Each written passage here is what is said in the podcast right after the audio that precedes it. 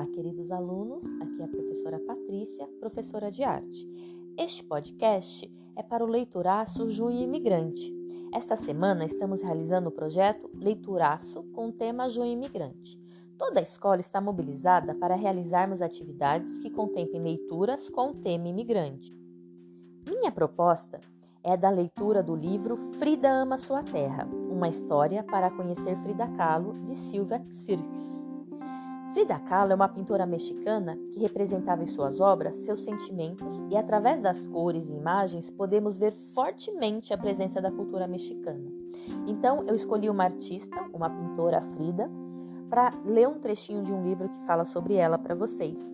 E assim a gente vai conhecer um pouquinho do México, que é um dos países que nós temos imigração aqui no Brasil. Nós temos imigrantes mexicanos que vieram morar aqui no Brasil.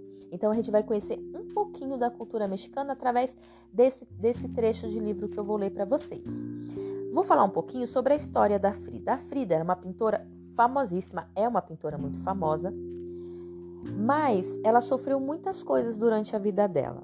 Quando ela era criança, ela teve uma doença chamada poliomielite, que afetou um dos pés dela, então ele ficou paralisado.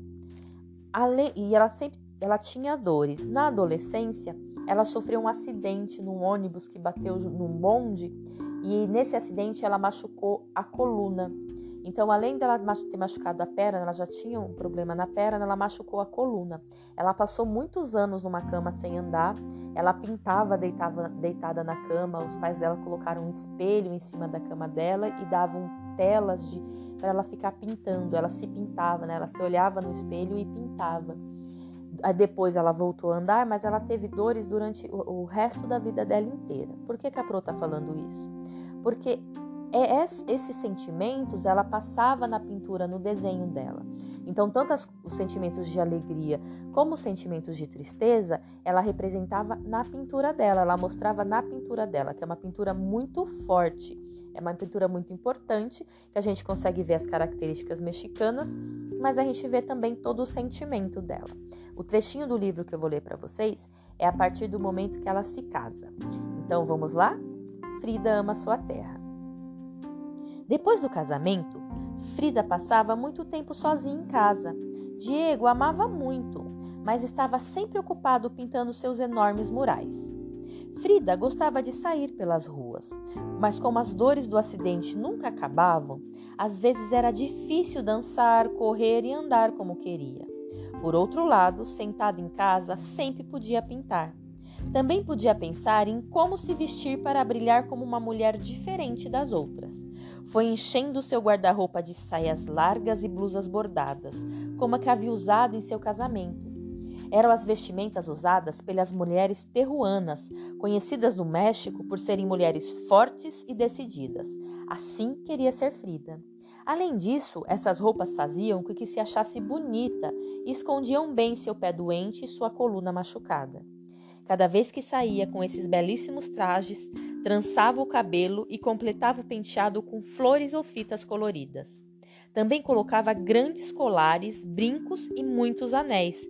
Que linda você está, Frida, diziam, quando a viam aparecer vestida de forma tão especial.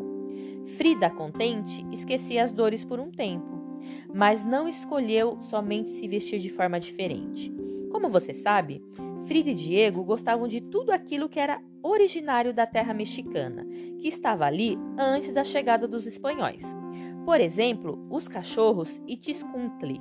Esses cachorrinhos de nome tão estranho eram sagrados para os astecas. Para algumas pessoas, eles parecem feios porque não têm pelo, mas Frida os adorava e levou vários para sua casa. Também levou papagaios, macacos e outros animais que converteu em seus mascotes. Para decorar a casa, trouxe cactos do deserto e plantas da selva mexicana. Novamente sentia que criava raízes, mas estas não aprendiam à sua cama, e sim ao país que tanto amava. E o que Frida pintava quando estava sozinha em casa? Pintava a si mesma uma vez e outra e outra. Em seus quadros, não mostrava apenas como brilhava por fora, Colocava também o que trazia dentro de si, seus pensamentos, seus desejos, suas dores. Os quadros saíam muito diferentes um do outro. Às vezes, ela se desenhava acompanhada por seus animais, com os cabelos trançados e enfeitados com fitas. Às vezes se pintava com trajes muito especiais, com flores no cabelo e mostrando aquilo em que pensava.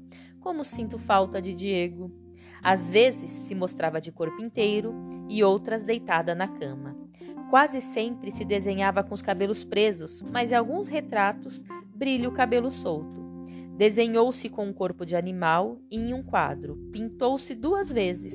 A esse deu o nome de As Duas Fridas. Em seus quadros, nunca está sorrindo. Suas sobrancelhas estão sempre unidas e parece que tinha um bigodinho. Mas Frida não retratava apenas a si mesma. Também retratava sua terra, suas plantas típicas, seus costumes e as raízes que aprendiam a essa terra. Espero que vocês tenham gostado desse trechinho do livro. Se vocês depois ficarem curiosos, quando retornarmos da, da pandemia, a gente pode ler o livro inteiro. Ele se chama Frida Ama Sua Terra, uma história para conhecer Frida Kahlo. Ele tem na sala de leitura também da escola. O que, que vocês vão fazer agora, depois dessa leitura? Em, em anexo, na atividade, também tem uma imagem de uma das pinturas da Frida né, um autorretrato dela, uma obra que ela pintou. Ela se pintou, ela tá até com os animaizinhos. Você vai pensar no, no, que você ouviu no trechinho da leitura, observar a imagem e você vai desenhar a sua Frida. Como é que você acha que a sua Frida deve ser? E aí você envia a mensagem para mim. Espero que vocês tenham gostado. Tenham uma ótima semana, um beijo bem grande e até a próxima.